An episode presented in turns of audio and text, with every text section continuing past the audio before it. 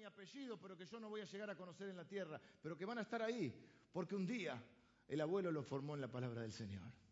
Algunos de ustedes que son la primera generación van a tener descendencia que va a decir, yo estoy acá, porque un día uno que lleva nuestro apellido se arrepintió, el abuelo se arrepintió y cambió nuestro destino, que era de muerte. Bueno, es bueno entonces, el libro de los hechos, yo vuelvo todos los años, por eso dice segunda temporada. Yo no recordaba bien hasta dónde llegaba, tengo anotado en la, compu, en los archivos. Alejandra, no sé cómo vos te acordabas que había llegado al capítulo 8, eh, se ve que presta atención, ¿vale? Habíamos llegado a Felipe y el etíope, es decir, el libro de los hechos son 28 capítulos, pero lleva mucho tiempo. ¿Por qué? Pues, por ejemplo, ahora empezamos, vamos a retomar en el capítulo 9, pero en el capítulo 9, no los quiero asustar, pero hay como cuatro predicaciones. Y sí, porque está Dorcas ser resucitada, Eneas, la curación de Eneas, la conversión de Saulo. Entonces, capaz que en estos siete o ocho eh, domingos vemos dos capítulos. Pero no importa, porque la idea no es terminar, la idea es conocer la palabra de Dios, no es apurarse. Y todos los años quiero retomar en alguna temporada un poquito el libro de los hechos. Saben ustedes que nos gusta enseñar eh, libros enteros de la Biblia. Terminamos Esther, hicimos todo Ruth, hicimos gran parte de Eclesiastés, gran parte de Proverbios, medio Daniel, medio Apocalipsis, eh, todo Filipenses, bueno, Filemón es corto, hicimos también.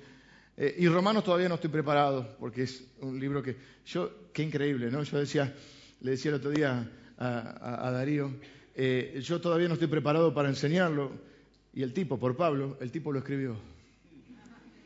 Es una mente brillante. Y entonces es bueno rastrear nuestra, nuestro origen familiar, pero también es bueno rastrear nuestro origen de la familia de la fe. Tenemos que saber cómo empezó todo, cómo empezó el cristianismo, de dónde venimos, ¿eh? cómo, sucede, cómo, cómo son nuestros ancestros espirituales. Porque un pueblo sin identidad es un pueblo sin memoria, es un pueblo sin futuro. Si no sabes quién sos, menos vas a saber para dónde vas a ir. Y nosotros tenemos, cuando queremos rastrear nuestros ancestros espirituales, tenemos que ir a, Hechos. Ahí está el inicio de la iglesia, el nacimiento de esa iglesia. La única manera de explicar que en el momento de la ascensión eran 120, del momento de la ascensión de nuestro Señor Jesús luego de resucitado, llegar a hoy a miles de, de, millones de personas, la única explicación es que Jesucristo ha estado edificando su iglesia a partir del Espíritu Santo como lo prometió. Así que hoy voy a retomar en el capítulo 9, solamente voy a dar una pequeña introducción eh, del libro de los Hechos para quienes no estuvieron en la primera temporada. El libro de los Hechos, ¿quién lo escribió? Dice Hechos de los Apóstoles, nosotros sabemos que son Hechos del Espíritu Santo a través de los Apóstoles. ¿Quién lo escribió? Lo escribió un hombre que se llama Lucas, un médico, que escribió dos libros de la Biblia. El Evangelio, o sea, la biografía de Jesús, que se llama Lucas, él no es un testigo ocular, él hace toda una investigación, entrevista a los familiares de Jesús, seguramente habló con la mamá de Jesús o María, entrevista a los amigos de Jesús, va a, los lugares, recorre los lugares donde Jesús vivió, recorrió y atravesó en esta tierra y hace toda una investigación. Eso se llama el Evangelio de Lucas. Un hombre muy culto, era médico y periodista y escritor. A mí, por ejemplo, eh, toda la Biblia es inspirada por Dios, lógicamente, pero a mí Lucas, por ejemplo, es el que más eh, me atrae de los cuatro evangelios, de Mateo, Marcos, Lucas y Juan. Juan es el más lindo para aquel que está recién naciendo a la fe. Lucas a mí me gusta porque aporta datos eh, em, que tienen que ver con, combinando la ciencia con la fe. Me gusta también porque cada uno de los evangelios hace un énfasis especial en algún aspecto de Jesús y Lucas hace un énfasis en el amigo de los pecadores. Lucas es el pienso yo en cierta manera, como que de alguna manera es como muy evangelístico. Y a mí me gusta mucho centrarme en el, libro de Lucas. Vimos, ustedes quizás no lo, han, no lo hemos estudiado así, pero si ustedes eh, vienen seguido, cada vez que yo, eh, o muchas de las veces que yo he predicado acerca de alguna historia o de las parábolas de Jesús, he usado Lucas. Por lo tanto, no lo estudiamos sistemáticamente, pero hemos visto aquí en la iglesia gran parte del libro de Lucas. Así que Lucas escribe el libro acerca de la vida y ministerio de Jesús y el libro acerca de la vida y ministerio de los servidores de Jesús, del pueblo de Jesús, de la iglesia de Jesús, que es el libro de los Hechos. En realidad es un libro, hay que pensarlo, como un libro en dos tomos. Por eso va a empezar en el libro de los Hechos escribiéndole a Teófilo. Teófilo es el que banca el proyecto. Es un hombre rico, benefactor y que utiliza su dinero para el reino de Dios. Yo le doy gracias a Dios por la gente generosa y benefactora que utiliza su dinero para la extensión del reino de Dios. Teófilo es el que sostiene toda la investigación que hace Lucas, porque le lleva tiempo a Lucas hacer toda la investigación acerca de la vida de Jesús y escribir la biografía de Jesús. Bueno, el que financia todo es Teófilo. Por eso en, los dos libros aparece al inicio Teófilo y él le va a decir en Hechos, en el primer libro, en el primer tratado, Teófilo, te hablé acerca de Jesús. En este te voy a hablar del pueblo de Jesús, de la historia de ese pueblo que está viniendo. Y escribe los dos libros, Hechos, Lucas y Hechos, ¿sí? Lucas es colaborador, amigo y posiblemente el médico personal de Pablo. Pablo es un hombre tremendamente resistente. Pero Pablo sufrió, lo apedrearon, lo dieron por muerto, lo dejaron tirado, se despertó solo y dijo voy a volver a predicar a la ciudad y volvió. No estaba muerto, estaba de parranda, no, este estaba predicando. Una vez, bueno, varias veces fue azotado, dice que fue azotado con vara, con látigo, fue eh, apedreado, fue encarcelado, sufrió un naufragio, lo picó una víbora, tenía una enfermedad en su cuerpo que era, dice que era un aguijón de Satanás y necesitaba un médico personal. Y Lucas es, por eso en el libro de los Hechos muchas veces usted va a ver que relata en plural y va a decir, nos fuimos de acá. ¿Quiénes son esos? Son Lucas y Pablo. Pablo es entonces Lucas es el colaborador, el amigo y el médico de Pablo. Y Pablo es el pastor de Lucas. Todos necesitamos un pastor. Todos necesitamos ser pastoreados. A mí me pastorea Cristo. Bueno, te felicito, pero eh, eh, la forma en que te pastorea es a través de un pastor. Así que hoy vamos a retomar en el capítulo 9. Antes de ver el capítulo 9, para que podamos entender de qué habla el libro de los Hechos, uno de los versículos centrales es Hechos capítulo 1, versículo 8, que va a decir, recibiréis dinamita, poder, de ahí sale la palabra para dinamita. Cuando haya venido sobre vosotros el Espíritu Santo y me seréis testigos en Jerusalén, Judea, Samaria y hasta lo último de la tierra. La única explicación para que de ese grupito de 120 personas llegue el cristianismo a ser lo que soy es que Jesús edifica la iglesia y que el Espíritu y utiliza el Espíritu Santo para ese fin, para que podamos ser testigos. La clave del libro de los Hechos es el Espíritu Santo es la dinamita de Dios, es el poder de Dios para poder ser testigos. ¿sí? El Espíritu Santo viene a potenciar la iglesia y a permitir que, como somos testigos, en palabra y en hechos, el Espíritu Santo nos, nos da las palabras cuando es necesario y sobre todas las cosas vive la vida de Cristo en nosotros para que nosotros podamos vivir una vida modelada por Jesús.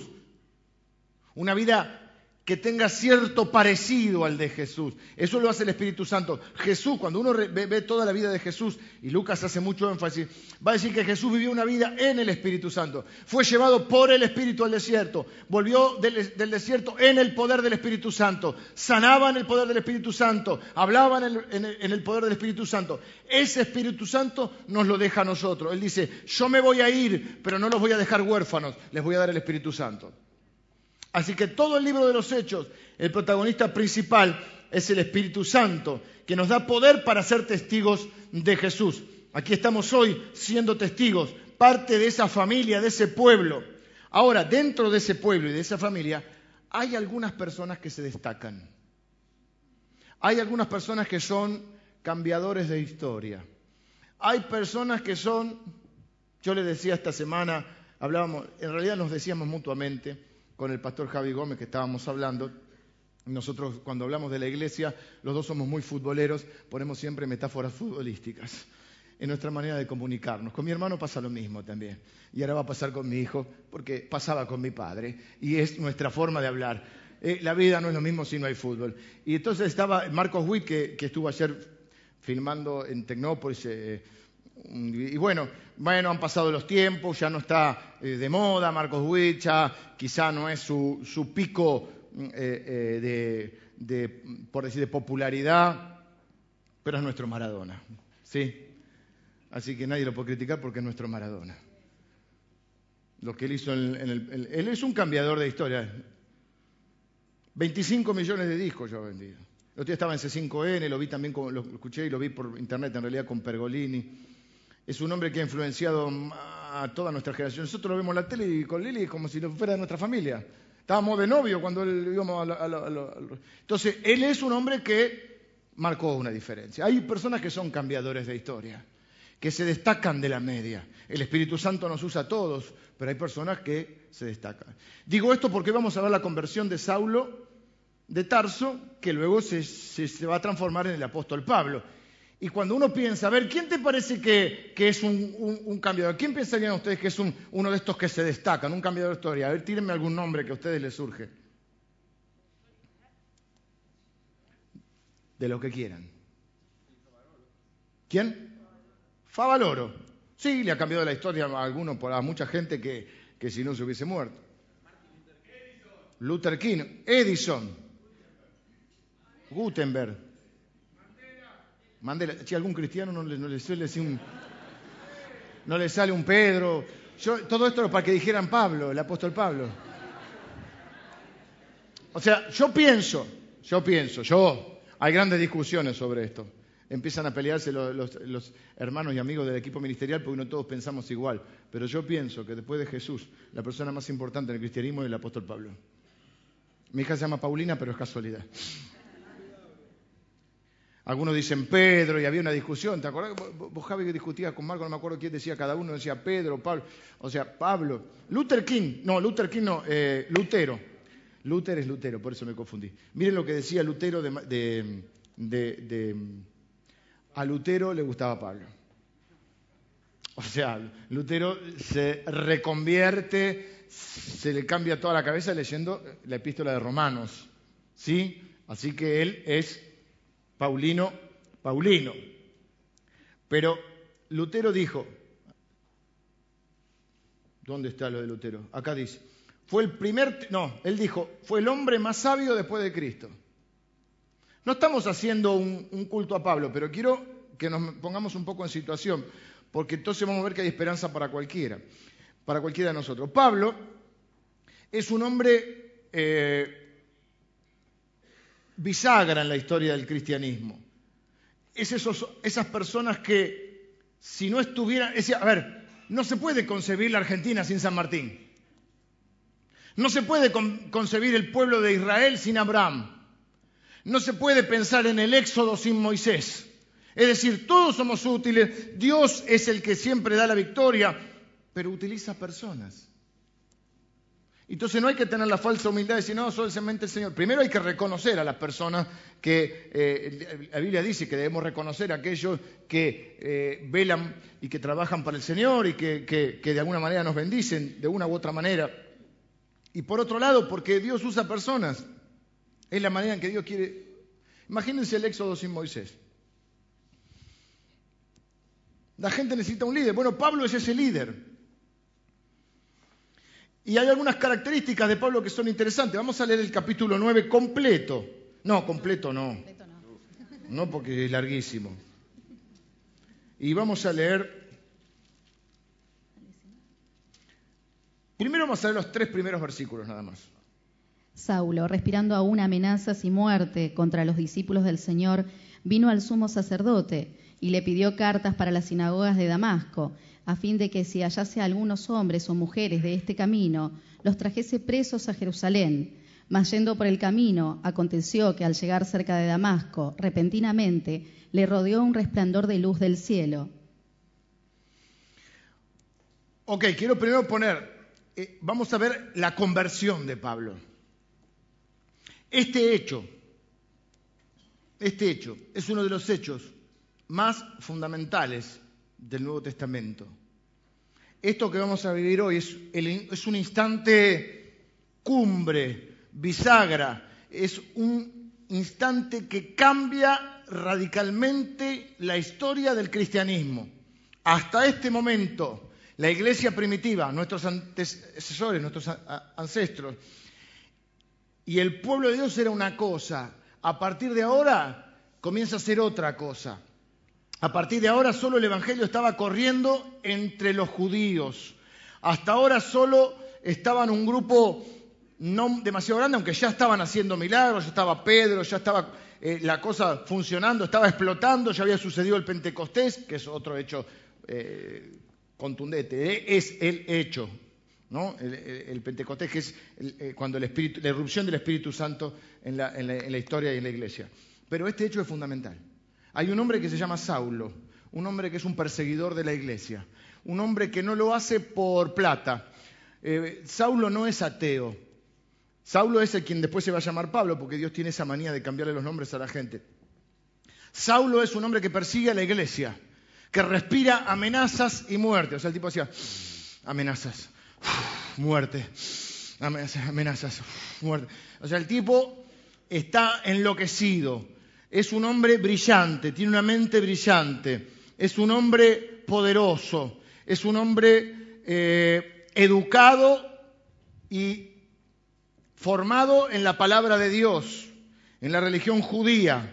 Es un hombre que no hace esto ni por plata ni porque es malo, diga, malos somos todos. Él lo hace por convicción, él no es ateo. Él cree que persiguiendo a los cristianos está haciendo un bien a Dios. Él lo hace porque tiene esa convicción. Él cree que los cristianos son eh, mala gente, falsos, él cree que los cristianos son personas que le están haciendo mal a Dios y al pueblo de Dios y entonces los persigue.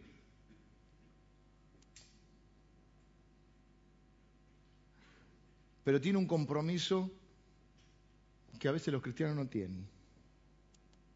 A mí me llama la atención eso, que hay personas que por una causa, salvemos las ballenas en, que está bien, ¿eh? Pero son capaces de dar la vida por eso y los cristianos caen cuatro gotas y no podemos ni predicar al Señor. No siempre pasa, pero hay gente que está entregada a una causa. Él es capaz de, de caminar 150 kilómetros para ir a buscar a un cristiano y apresarlo. Es capaz de recaudar dinero, de juntar voluntarios, de pedir cartas a los sacerdotes, permisos, porque era el, sumo, sacerdote, los principales que le daban las cartas, los principales de la sinagoga, para ir a perseguir cristianos. Conforma un pequeño, un, un pequeño comando y va por la vida dedicado a perseguir cristianos, porque él cree que está haciendo bien. Él es un hombre brillante, es un hombre que evidentemente tiene no solo una pasión, sino una persistencia y una inteligencia llamativa.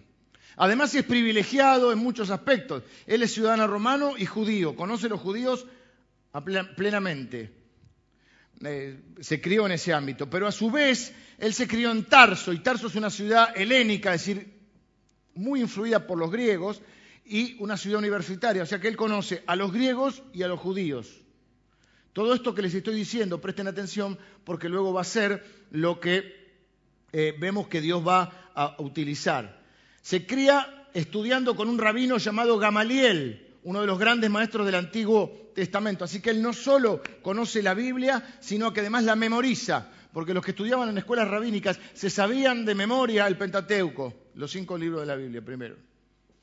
Hablaba hebreo, arameo y griego. Y para mí fue el primer teólogo y el más grande teólogo de la historia de la iglesia hasta hoy. Era un hombre muy prolífico. De los 66 libros que tiene la Biblia, 40 autores, más de 1500 años, el Antiguo Testamento tiene 39 libros y el Nuevo Testamento tiene 27. ¿Saben cuántos escribió de esos 27 Pablo? Tiren así. 14, 15. ¿Qué más? ¿Quién, quién, a ver, los ocho escalones. ¿Cuántos libros escribió el apóstol Pablo? Trece y o, y o catorce, porque está en discusión. Trece seguro. Y el 14 que no se sabe es Hebreos, que lo escribió el Espíritu Santo, por supuesto, eh, como todos los libros fue inspirado por el Espíritu Santo. Podría ser de Pablo, por el otros creen que fue Bernabé, pero entre 13 y 14 libros escribió. Además, o sea que en cantidad de libros es el que más escribió en el, en el Nuevo Testamento y en la Biblia. Pero el que más escribió en cuanto a contenido, en cuanto a cantidad de capítulos, ¿sabe quién es? Lucas. ¿Y quién es el pastor de Lucas? Pablo. O sea, si sumamos todo Lucas y todo Hechos, los capítulos, el que más contenido le aporta al Nuevo Testamento es Lucas. Más que Pablo en cuanto a, eh, Pablo en cuanto a libros, pero en cuanto a contenido, Lucas.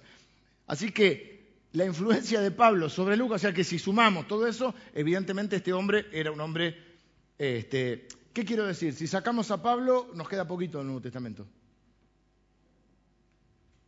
Si sacamos a Pablo, casi no nos queda evangelización a los gentiles, que son los que no son del pueblo de Dios.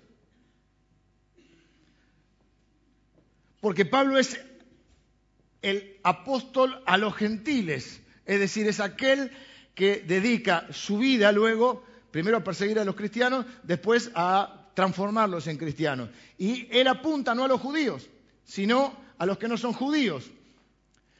¿Qué más le puedo dar un dato más? ¿Era soltero o viudo? No sabemos bien si siempre fue soltero, pero al momento de escribir las cartas que él escribe, no tiene esposa. Gran parte de su ministerio está en movimiento. Además, no podía tener hogar porque hoy estaba preso, estaba eh, eh, perseguido, estaba arriba de un barco. Y hay, hay, hay, imagínense, por eso es admirable también. Yo que no me puedo ni comparar con el apóstol Pablo. Pero para las responsabilidades que enfrento eh, en mi vida y en cuanto al ámbito espiritual, no imagino mi vida sin Lili, Jerónimo y Paulina. Él tenía que afrontar todo solo. Es difícil. Pero también es cierto que hay cosas que solo las podía afrontar porque estaba solo. ¿Cómo era este hombre antes de ser cristiano? Bueno, este hombre era un hombre eh,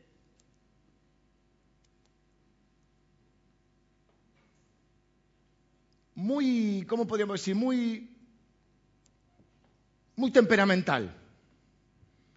Eh, hay, hay una discusión con Pedro en algún momento posterior que demuestra que él tiene un temperamento. Y él dice en un momento que Pedro estaba enseñando algo acerca de los judaizantes, él dice, yo le resistí cara a cara. Es decir, en un momento determinado, vieron como cuando se ponen a pelear dos, que le resistí cara a cara, o sea, era bravo. Demuestra lo que hacía con los cristianos. Ahora, es tal el cambio que va a producir Dios en la vida de las personas, que muchas veces la Biblia dice que cuando conocemos a Jesús nacemos de nuevo, somos nuevas personas y Él redime todo nuestro ser. A veces decimos, bueno, Él salva nuestra alma, Él redime nuestra alma. Pará, pará, redime tu alma, pero redime todo tu ser. Ahora lo vamos a ver. Pero Él pasa de ser Saulo de Tarso a después el apóstol Pablo. Es como Abraham que después pasa a ser Abraham. O Cefas que pasa a ser Pedro. Vamos a leer el resto de la historia y entonces vamos a ver qué conclusiones sacamos para esta mañana. Y cayendo en tierra oyó una voz que le decía, Saulo, Saulo, ¿por qué me persigues? Él dijo, ¿quién eres, Señor? Y le dijo, yo soy Jesús, a quien tú persigues. Dura cosa te es dar coces contra el aguijón. Él, temblando y temeroso, dijo, Señor, ¿qué quieres que yo haga? Y el Señor le dijo, Levántate y entra en la ciudad, y se te dirá lo que debes hacer.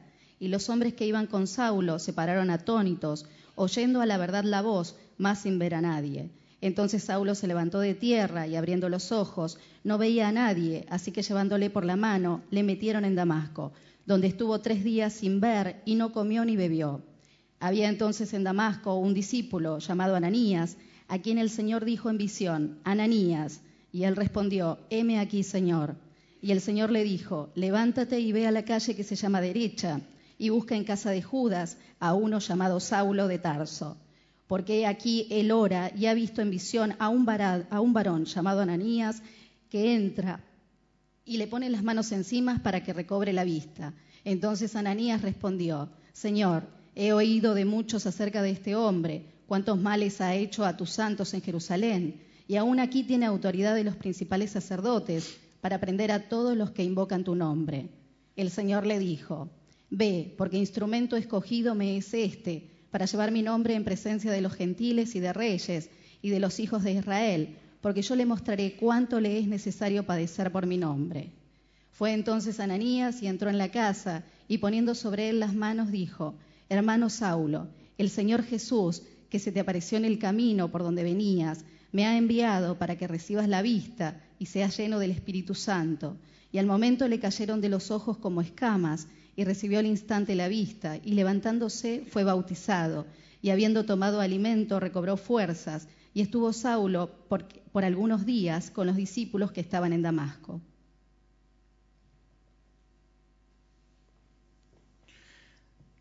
Dos o tres cosas antes de ver cómo se produce este cambio, que repito, me atrevo a decirlo, es uno de los cambios más significativos en la historia de la humanidad, diríamos nosotros, porque si Pablo no se detiene en ese momento, si Jesús no interviene en la vida de Pablo, no sé si estarían los gentiles. Dios hubiese usado otras cosas, pero Dios quería usar a Pablo.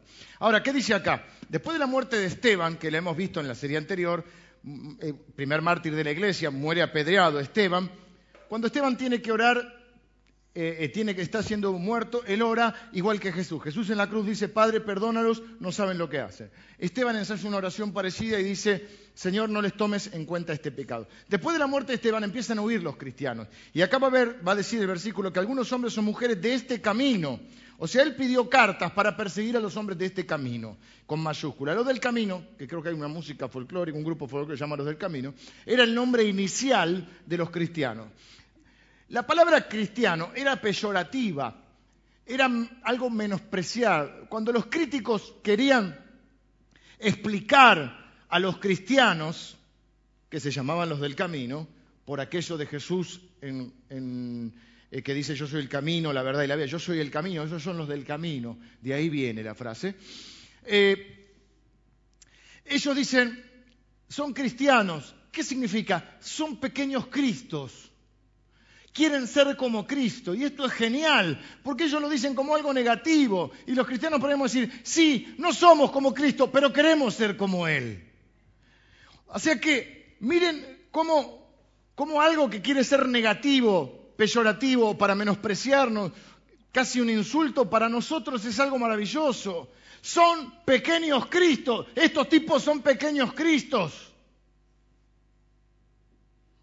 ¿Te imaginas que alguien nos, describiera así hoy?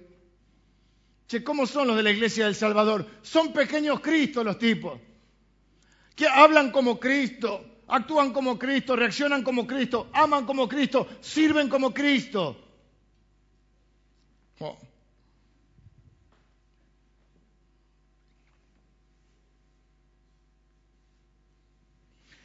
¿Cómo se produce el cambio en la vida de este hombre? ¿Qué pasa de ser de perseguidor a perseguido, de verdugo a víctima, de destruidor de iglesias a plantador de iglesias? Hay una sola manera y es la intervención divina, es la intervención de Jesús. ¿Y cuál es la esperanza? Que si de este hombre, que en la verdad era un asesino, que estaba tan comprometido con su causa, que era capaz de caminar 150 kilómetros para buscar a un cristiano y casarlo. Si hay esperanza para él. Uno, ¿Cuántas veces usted dijo, si este no cambia más? Tranquilo, no se apure a decir así. Ahora quiero decirle algo, él no era ateo, él era bien intencionado y quiero que saquemos una lección acá. Ojo con las buenas intenciones. No alcanza con las buenas intenciones, no alcanza con que usted haga algo para Dios. La pregunta es, ¿Dios le dijo que haga eso? ¿Está seguro que es la voluntad de Dios? Porque queriendo hacer, el mundo está lleno de buenas intenciones y con buena intención podemos hacer mucho daño. No está malo tener buenas intenciones, pero no es suficiente. Ojo con eso.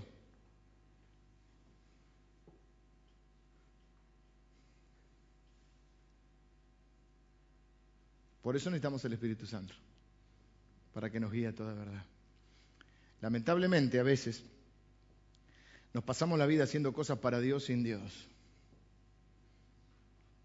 Y parece que hay que hacer, hacer y hacer. Yo, por supuesto, creo que hay que hacer. Pero ¿cuál es nuestro énfasis dentro de esa identidad que Dios nos da? Nosotros privilegiamos el ser al hacer. Porque, no, porque lo que vaya a hacer depende de lo que soy. Y no sirve que haga. El otro día hablaba con un pastor que fue a administrar un montón de pastores en, el sur.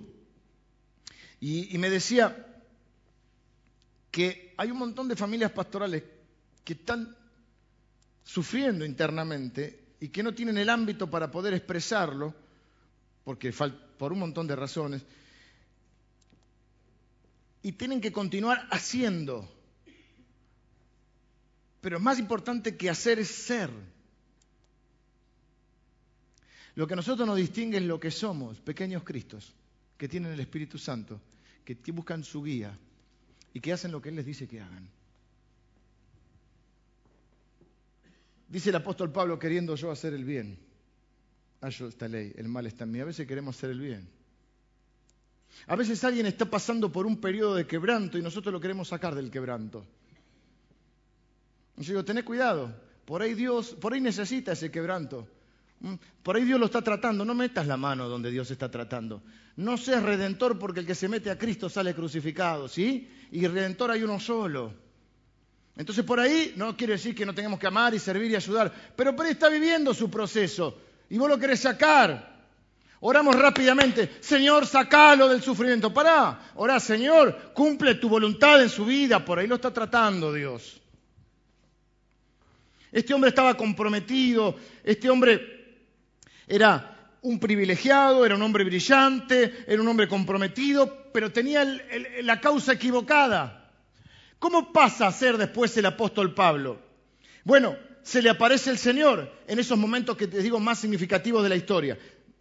dos o tres cositas que quiero mencionar rápidamente. Primero, ¿qué le dice Jesús cuando se le aparece? Yo soy Jesús a quien tú persigue, dura cosa te dar coces contra el aguijón, patadas contra un clavo. Muchas veces hacemos eso cuando caminamos en contra de la voluntad de Dios, aún queriendo o creyendo que estamos haciendo algo para Dios. ¿Quién eres, Señor? Le dice... Eh, en realidad dice, ¿qué quieres que yo haga? No le dice quién eres. Primero ya le había preguntado quién eres y él le había dicho, yo soy Jesús a quien tú persigues. ¿Eh? Primero le había preguntado, ¿por qué me persigues? Después dice, soy yo a quien tú persigues. La pregunta es, ¿Pablo podía perseguir a Jesús? ¿Dónde está Jesús en ese momento? Sentado en su trono. Ascendió a los cielos. No está Jesús. No hay posibilidad de que Pablo lo vaya a buscar hasta el cielo. Puede caminar 150 kilómetros, pero no lo puede buscar al cielo. Entonces, lo que yo quiero mostrarte acá es que Jesús considera Escuche bien esto. Jesús considera un ataque contra su iglesia como algo personal. Lo toma personal. Cuando alguien ataca a la iglesia, está atacando a Jesús. ¿Por qué me persigues? ¿A quién estaba persiguiendo en realidad Saulo? A la iglesia. Entonces, mucho cuidado con hablar mal de la iglesia, mucho cuidado con criticar a la iglesia. Con todos los defectos, es una idea de Dios. Jesús dijo, yo edificaré mi iglesia y las puertas del Hades no prevalecerán contra ella. Es decir, ni el mismo infierno va a venir contra nosotros o no podrá detener en realidad el avance de la iglesia. Con todos los defectos que tiene, la iglesia es una idea de Dios. Es la única explicación para que de 120 personas, no muy preparadas, no muy valientes, porque hasta ese momento estaban acobardados y estaban desanimados, haya hoy millones de cristianos que hoy domingo lo están reconociendo como Señor, Salvador, y Dios y Cristo. La única explicación es que Jesús ha estado edificando su iglesia y lo ha hecho a través del Espíritu Santo. Así que podemos ver que hay defectos en, cualquier iglesia, pero tengamos presente esto. Cuando uno hace o acciona contra la iglesia, uno está accionando contra Jesús. Ojo con eso. No sé si fui claro. ¿Fui claro? Sigo. La iglesia, ¿por qué hace eso? Porque la iglesia es su esposa. Jesús ama tanto a su iglesia que cuando hacen algo contra ella es algo personal. Viejo, a mí no me podés decir, con vos está todo bien, pero con tu esposa está todo mal. Si está todo mal con mi esposa, está todo mal conmigo. ¿No han escuchado esa conversación? Ay, no, no, con vos bien, pero con tu esposa no, querido. Si está mal con mi esposa, está mal conmigo.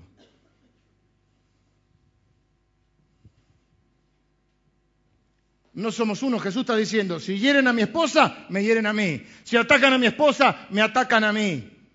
Si persiguen a mi esposa, me persiguen a mí. Así que las suegras, amadas y hermosas, por ahí no sé si está mi amada suegra, no.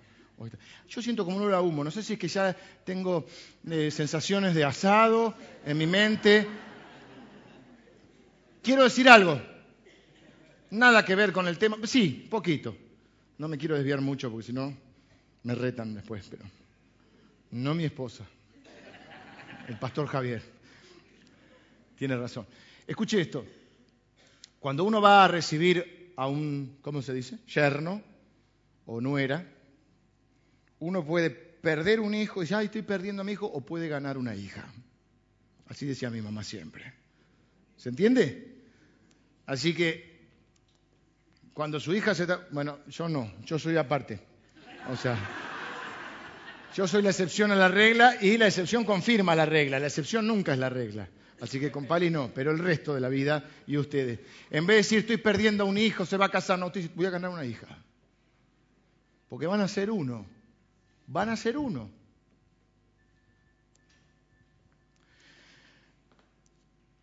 Entonces, primero, Jesús toma personal. Segundo, Jesús, mire esto, Jesús nos busca antes que los busquemos.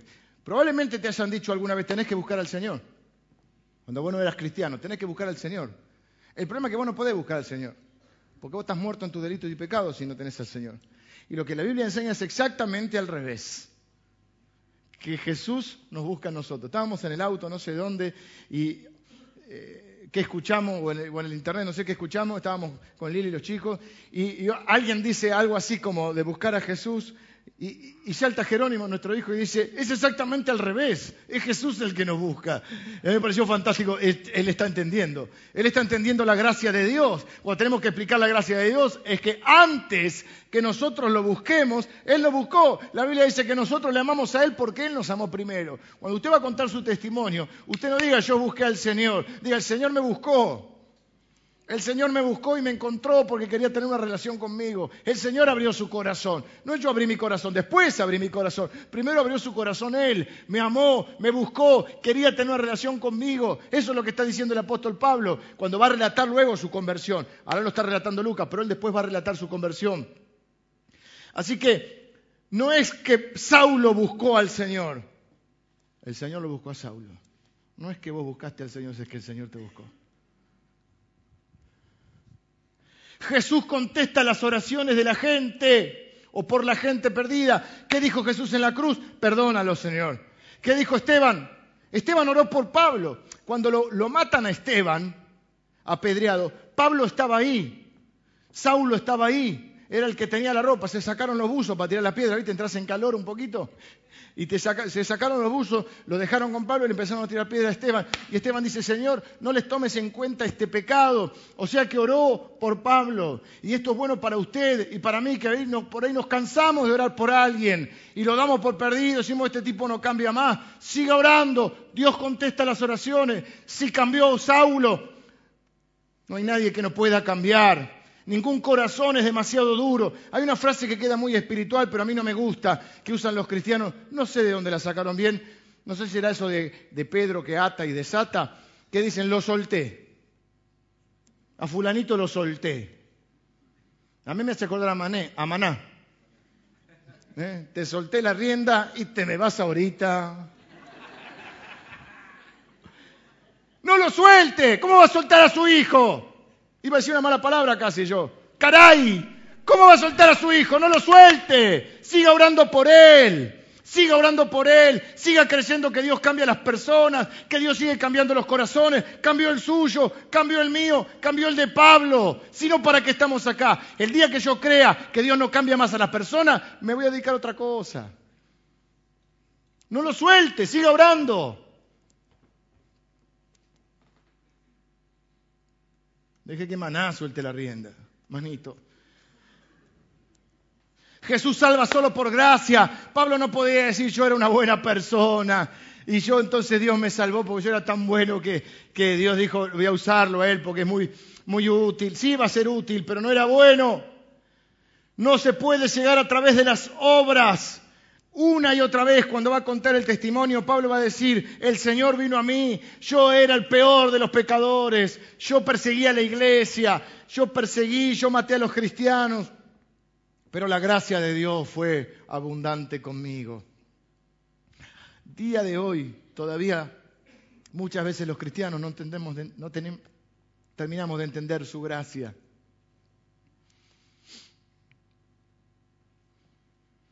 No son tus obras, no es lo que el Evangelio no es lo que vos hagas por Jesús. El Evangelio es lo que Él hizo por vos. Y hace.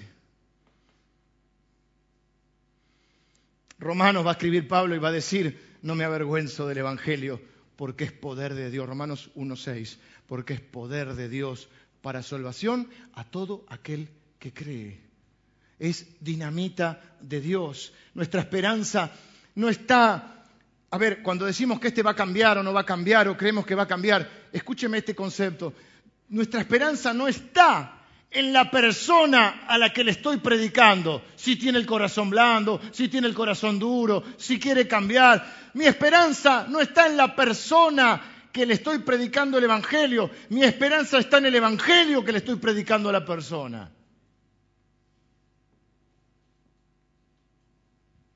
No es predicarle a, este le tengo fe. No, usted tenga fe a la palabra de Dios, porque es poder de Dios el Evangelio. Tiene que entusiasmarnos ser evangelistas. Primero que este es nuestro ADN. Si, usted no, no, no, tiene ese entusiasmo, probablemente haya otras iglesias que tengan otro énfasis y está bien. Y, pero esta es una iglesia donde nos gusta que la gente se salve. Nos gusta que la gente nazca de nuevo y tenemos una fe en el Señor inquebrantable, en que Él sigue cambiando los corazones de las personas.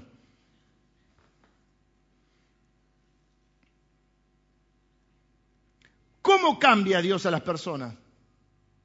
Por el Evangelio. Esto es importante porque nosotros creemos en las buenas obras, creemos en, en los buenos consejos, pero el Evangelio no son ni buenas obras ni buenos consejos. ¿Mm? El Evangelio son buenas noticias usted y yo, más que buenos consejos, tenemos que dar buenas noticias. A veces le decimos a la gente, vos tenés que dejar de tomar, vos tenés que dejar de engañar a tu mujer, vos tenés que dejar de, hacer negocios turbios. No puede. No tiene el Espíritu Santo, no nació de nuevo. Vos tenés que decirle, vos tenés que conocer a Cristo. Cristo lo va a ir cambiando. No tenemos que maquillarlo al tipo para que se vea un poquito mejor.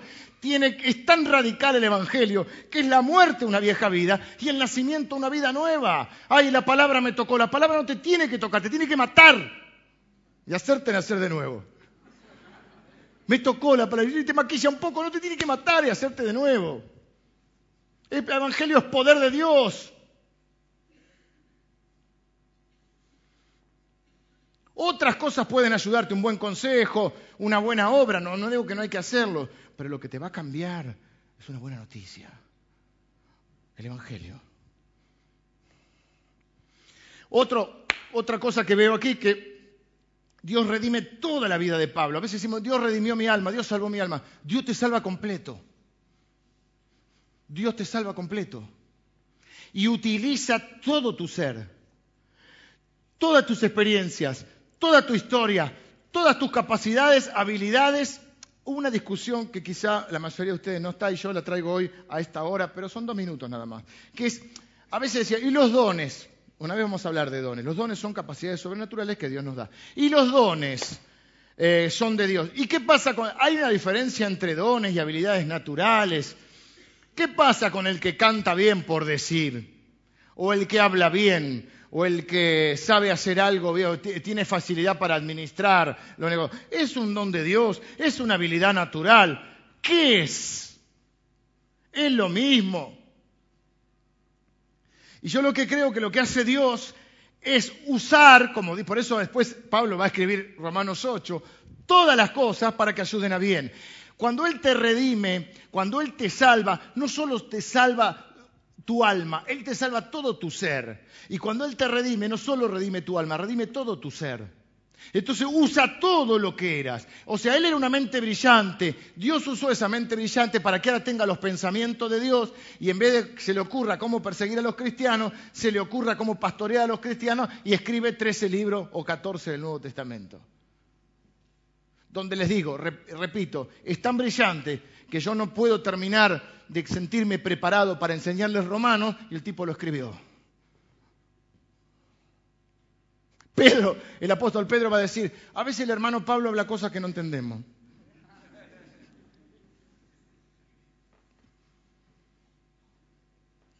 Dios redimió o utilizó su estatus privilegiado. Él era romano y era judío. Esto le permitía andar por todo el imperio romano sin que nadie lo detenga. Es como que tenía el pasaporte comunitario. Cuando vos tenés el pasaporte europeo, vos vas a, cualquier país de Europa y entras como nada. Si vas con el pasaporte argentino, tenés que hacer migración en cada lado. Si vos vas con el pasaporte europeo, vos vas por todos lados. Bueno, él tenía el pasaporte romano, iba por todos lados. Además, había leyes que lo protegían. Cuando lo querían meter preso, en algunos lados, eh, momentito, soy ciudadano romano. Ah, pase, señor. Dios redime su, brillantez, Dios redime su pasión, le cambia la causa. Él, él estaba, era capaz de juntar plata, agarrar voluntarios, eh, caminar 150 kilómetros, organizar todo. Tenemos que destruir estos tipos los cristianos porque, porque le están haciendo mal a Dios. Dios le cambia la causa, pero redime su pasión, su perseverancia. Un tipo que va a hablar de la leve tribulación momentánea. ¿Saben cuál es la leve tribulación momentánea? Lo azotaron, lo metieron preso, casi se ahoga, lo apedrearon, lo dieron por muerto. Esas son unas pequeñas cositas que él sufría. Sin embargo, él lo ve como algo leve porque ve la causa muy grande. Dios redime aún su soltería. Quiero una palabra para los solteros antes de terminar. Yo no sé si los solteros que están en este lugar se van a casar o no a casar porque no, no soy Dios. Y no vamos a jugar a esa, yo creo en el don de profecía, pero no creo en la manipulación. Agarra una piba que está más o menos recién casada y viene uno y dice, el año que viene vas a tener un hijo. Y es probable. A decírselo a una de 52 años. Ahí sos profeta.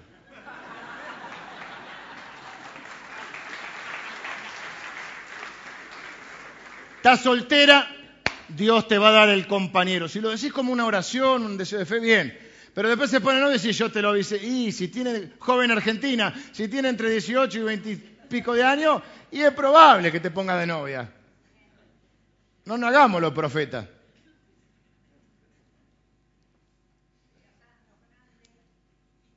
Sí. No, yo lo profetizo. Ah, no. Viste, se hacen los profetas. Bueno, ¿dónde estoy? Dios redime la soltería. ¿Por qué? Yo no sé si Pablo en algún momento fue casado o no fue casado anteriormente, si es viudo. Lo concreto es cuando él está ejerciendo el ministerio, no hay ninguna evidencia de que tenga ni mujer ni hijos. Hay momentos en la vida y hay misiones en la vida que solo puede hacer un tipo, una persona soltera. Hay responsabilidades que a veces tenemos los casados que, que los solteros no tienen. Y hay determinadas tareas que requieren personas solteras. Por ahí es por un tiempo, por ahí es una vida así. Entonces yo no sé si los que están solteros acá se van a casar o no porque no lo sé y no me voy a hacer el profeta hoy. Lo que sí sé es que podés aprovechar este tiempo de tu vida para ver si Dios no tiene algo que puedas hacer ahora que después no vas a poder hacer o que va a ser más difícil hacer.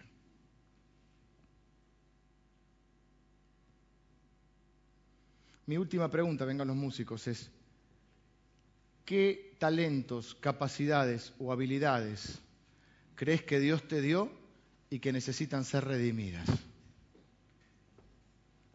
Por ahí hay talentos, capacidades, habilidades que Dios te dio. Y vos decís, por esto no tiene nada que ver con el reino, porque tenemos una rara costumbre de separar lo espiritual eh, o lo que creemos espiritual de otras áreas o aspectos de nuestra vida. Y lo concreto es que cuando Dios nos redime, cuando Dios nos salva y cuando Dios nos quiere usar, usa todo nuestro ser todo nuestro ser. Usa tu pasado, por ejemplo. Es más importante el propósito de Dios para tu vida que el pasado. Dios, ¿qué redimió entonces? Dios redimió que él era ciudadano romano y que era judío. Redimió su soltería, redimió su mente brillante. Dios lo usó para predicar a los gentiles porque él se crió en una ciudad de gentiles. Él se crió en Tarso, una ciudad helénica, una ciudad con todo el, bagaje cultural de los griegos. Por eso Él puede ser el apóstol a los gentiles. Porque básicamente los gentiles al principio eran griegos. Entonces Él habla griego, conoce la mentalidad de los griegos, le puede predicar a los griegos. A su vez se crió con los judíos, por lo tanto él conoce como nadie el pensamiento y la cultura judía y le predica a los judíos. Y para mí por eso probablemente puede ser posible, por eso muchos piensan que hasta escribió el libro a los hebreos. ¿Qué quiero decirte con estos ejemplos? Como conclusión, primero, siempre hay esperanza de, de cambio. Cuando Él dice, yo creo que el Evangelio es poder de Dios, está diciendo, deja que el Evangelio corra. No sos vos el encargado de decir si este va a cambiar o no va a cambiar. Tu tarea es predicar el Evangelio. Deja que el Evangelio corra. No tenés idea lo que el Evangelio puede hacer en la vida de una persona. No sabemos hasta dónde puede llegar. El más apartado puede ser mañana el más consagrado. El más egoísta, mañana puede ser el más amoroso y el más misericordioso. A ver, hermano, creemos que el Evangelio cambia a las personas, si no, no lo predicaríamos. Por lo tanto, no soltamos a nadie, seguimos orando por todos, seguimos amando y sirviendo y perdonando y haciendo la otra milla.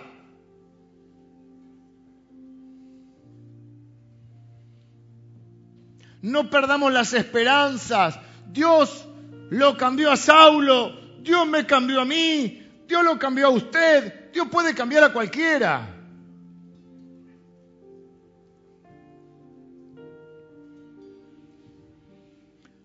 Segundo, Dios ama a su iglesia con todos los defectos, las luchas, los problemas, porque está compuesta por seres humanos. La iglesia es de Cristo, cabeza del cuerpo, esposo de la esposa, si le hacemos algo a la iglesia, le hacemos algo a Cristo. Él lo toma como personal. ¿Por qué? Porque él ama a la iglesia. Él es uno con la iglesia.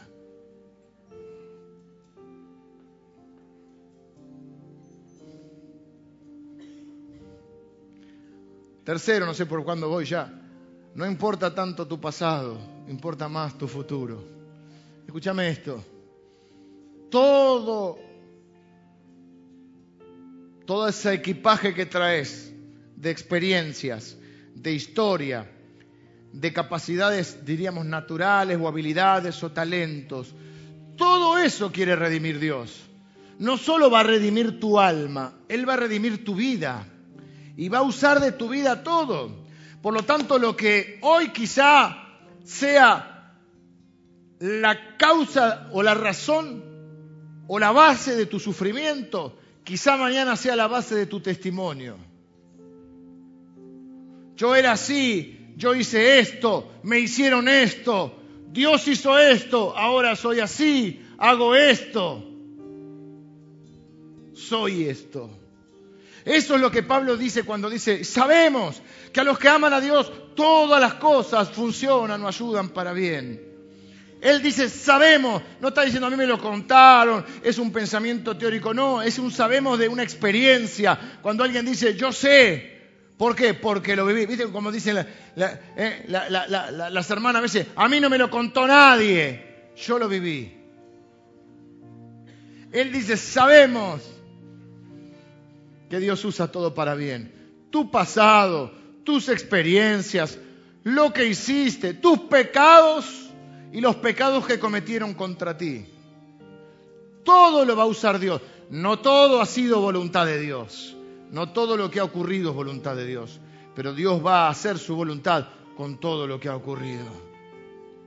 Así que no importa tanto eh, tu pasado, sí importa, pero no en cuanto a, a que no es lo determinante. Lo determinante es lo que Dios o Jesús quiere hacer en tu vida porque tenés un futuro por delante. Y en ese futuro Dios va a usar todo y como las piezas de un rompecabezas va a empezar a armar algunas cosas en tu vida. Por eso quiero terminar hoy orando y dándole gracias a Dios. Porque Él nos buscó primero. Porque antes de que Pablo lo persiguiera, Jesús lo andaba persiguiendo a Pablo. Y antes de que vos lo buscaras, Él te buscó. Y te buscó con un propósito. Y va a tomar todo eso de tu vida y lo va a transformar en algo positivo. Va a sacar algo bueno. No perdemos la esperanza porque nuestra esperanza no está en las personas a las que les predicamos. Eh, el Evangelio, nuestra esperanza está en el Evangelio que predicamos. Quiero orar hoy, en este Día de la Madre, tengo que terminar porque es el Día de la Madre hoy, así que vamos a orar. Señor, te doy gracias por el privilegio, el honor y la oportunidad que me das de enseñar tu palabra, Señor. Gracias porque tenemos este libro de los hechos, que nos, vemos lo que pasa cuando el Evangelio de, Jesucristo es predicado. Vemos lo que pasa cuando Jesús se le presenta a una persona y lo cambia, y cambia su mente, y cambia su alma, y cambia su corazón, y cambia su vida, y cambia su historia, y cambia su destino. Gracias Señor, porque si lo cambiaste a Saulo, y lo transformaste en Pablo y me cambiaste a mí y cambiaste a mis hermanos. Podés cambiar a cualquiera, Señor. Necesitamos que el Evangelio corra, Señor, que el Evangelio corra, porque es poder de Dios para los que creen, es poder de Dios. Y nadie está desahuciado para Dios. Señor, seguimos orando por nuestros hijos, oramos por la, por la gente que amamos, Oramos por la, familia nuestra que no conoce al Señor, por nuestros amigos. No soltamos a nadie acá. Acá seguimos orando, Señor, porque si nos cambiaste a nosotros, podés cambiar a cualquiera. Y porque hubo gente que oró por nosotros. Años. Hubo gente que nos habló de Cristo. Hubo gente que nos amó, nos sirvió y nos tuvo paciencia. Señor, Gracias porque tu evangelio y tu palabra sigue cambiando a las personas. Gracias Jesús porque solamente vos podés agarrar toda esa historia de nuestra vida, lo que hicimos, lo que nos hicieron, lo que vivimos, y podés darle un nuevo sentido.